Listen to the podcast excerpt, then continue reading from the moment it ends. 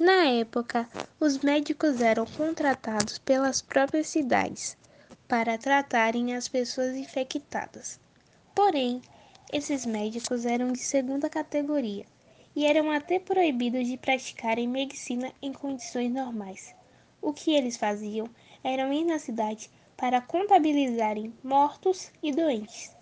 Além de tudo, cobravam da família e aplicavam remédios falsos, ou seja, aproveitavam do desespero das pessoas para ganhar mais dinheiro. Nunca houve uma solução para a peste bubônica, pois a medicina europeia nunca desenvolveu um remédio definitivo que acabasse de vez com a doença. Porém, o tratamento da peste, tanto bubônica, septicêmica e pneumônica, devem ser feito com antibióticos. Durante o tratamento, a pessoa deverá ficar internada no hospital em um quarto isolado, para que assim não contamine outras pessoas.